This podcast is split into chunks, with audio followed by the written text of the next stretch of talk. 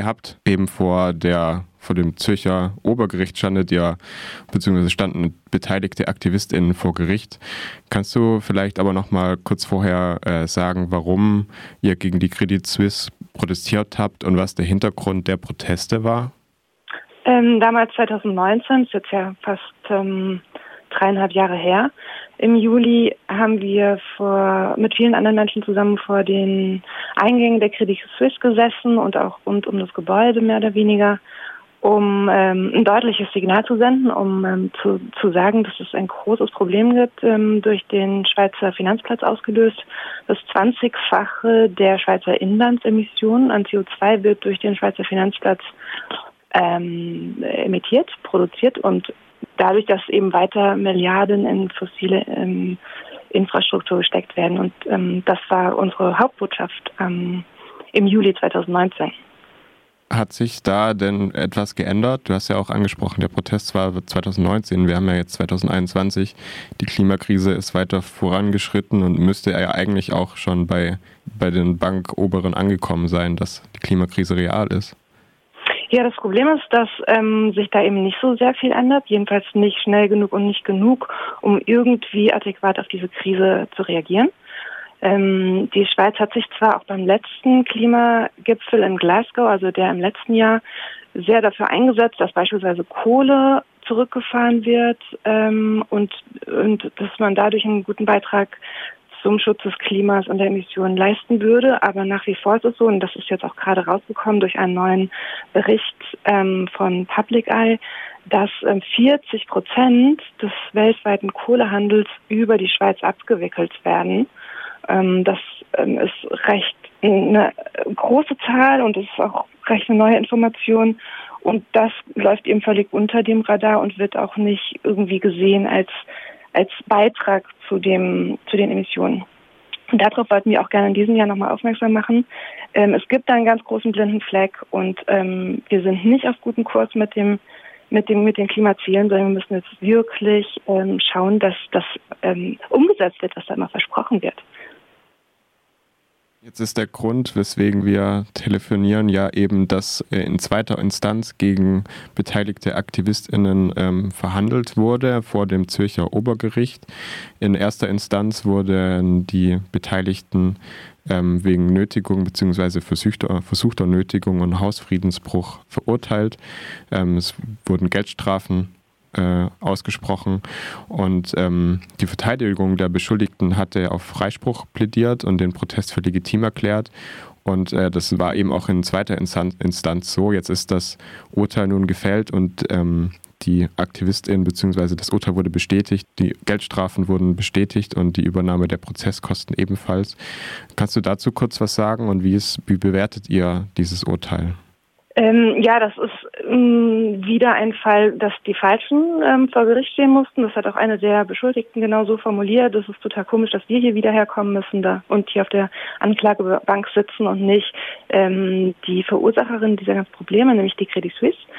Ähm, es ist besonders jetzt für uns ähm, interessant gewesen, dass es ja eigentlich Urteile vom ähm, Europäischen Gerichtshof für Menschenrechte gibt, die sagen, solche politischen Blockaden, wie wir sie gemacht haben, ähm, fallen eigentlich unter das Recht von freier Meinungsäußerung und auch das Versammlungsrecht und ähm, müssen akzeptiert werden von einer Gesellschaft als Störung, die einfach im Folge von äh, politischen Aktionen, politischen Kundgebungen passieren kann äh, und ist nicht so schwerwiegend. Es handelt sich da ja auch um wenige Minuten möglicherweise, die jemanden an den Weg nehmen musste. Es ist nicht so schwer, schwerwiegend, dass man sagen kann, wir haben massiv in, in, den, in den Alltag des Lebens eingegriffen.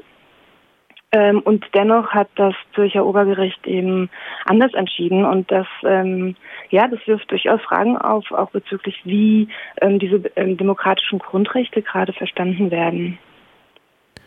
Im einer Pressemitteilung, die ihr herausgegeben habt, steht, dass die Staatsanwaltschaft den Sachverhalt des Notstands wegen der nicht unvorhandenen Unmittelbarkeit des Klimawandels in Frage gestellt hat, und zwar mit einem Wikipedia-Artikel zum Thema Waldsterben. Das klingt für mich sehr kurios. Kannst du das ein bisschen ausführen?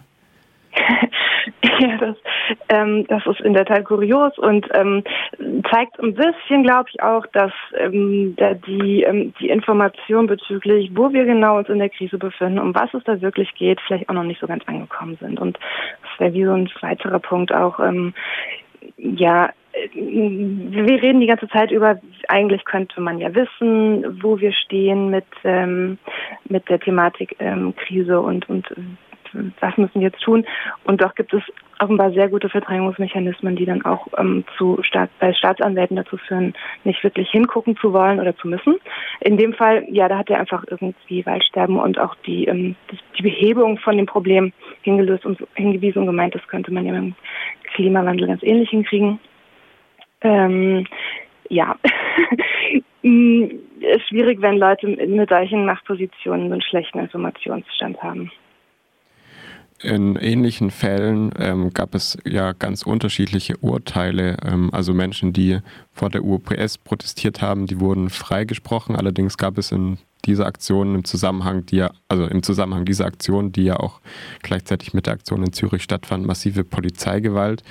Ähm, AktivistInnen, die in Lausanne in einer Bank Tennis gespielt haben, wurden in erster Instanz freigesprochen. Ähm, das Urteil wurde damit damals eben mit dem Notstand der Klimakrise begründet. In den weiteren Instanzen wurde dieses Urteil dann gekippt. Wenn ich richtig informiert bin, war das auch vor dem obersten Schweizer ähm, Gericht. Wie bewertest du denn jetzt dein, oder nicht dein, aber wie bewertest du denn das Urteil, was gegen die Zürcher KlimaaktivistInnen ähm, ausgesprochen wurde, auch im Bezug auf die zunehmende Kriminalisierung ähm, von KlimaaktivistInnen und den, ja, die Einschränkung von eigentlich legitimen Protest?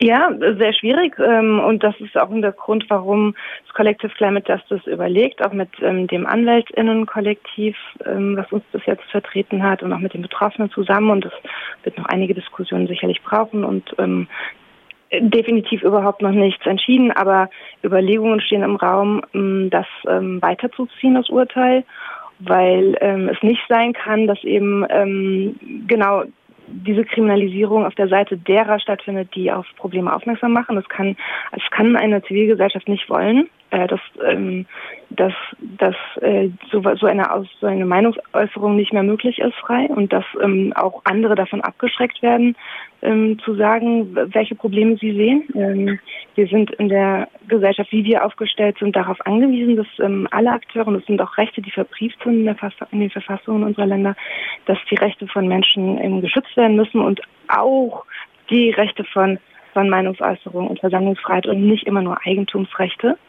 Ähm, und da sehen wir schon ein Ungleichgewicht in der Rechtsprechung. Und du hast es gerade angesprochen, es gibt unwahrscheinlich viele gerichtliche Prozesse rund um das Thema. Und es ist so dieser juristische Weg, der bestimmt auch gegangen werden muss, während wir gleichzeitig auch irgendwie aufpassen müssen, dass wir uns nicht allzu fest in Prozesse verstricken. Und da kann man unglaublich viel Energie drin lassen und ähm, auch äh, die gute Laune verlieren. Ähm, ich glaube, es ist wichtig, dass wir weiterhin aktiv bleiben, auf der Straße bleiben und den Druck hochhalten und aber auch sehr aufeinander aufeinander achten und füreinander sorgen und gucken, dass wir in guten Zusammenhängen sind, dass wir ähm, die Hoffnung nicht verlieren und auch immer wieder anfangen, die Erzählungen ähm, aufzunehmen von, von, der gut, von dem guten Leben, von der Welt, die sein könnte. Gerade in solchen ähm, düsteren und irgendwie wenig hoffnungsvollen Momenten, wie jetzt nach einem Urteil, ähm, was gegen uns ausgefallen ist, ähm, ich glaube, das ist ganz wichtig, nicht, äh, nichts verzagen. Das heißt, ähm, beziehungsweise es wurde ja auch klar, dass äh, weiterhin viel politische Arbeit wartet, um auf die Folgen des Klimawandels aufzu aufmerksam zu machen, um aber eben auch an einem guten Leben für alle zu arbeiten ähm, oder dahin zu streben.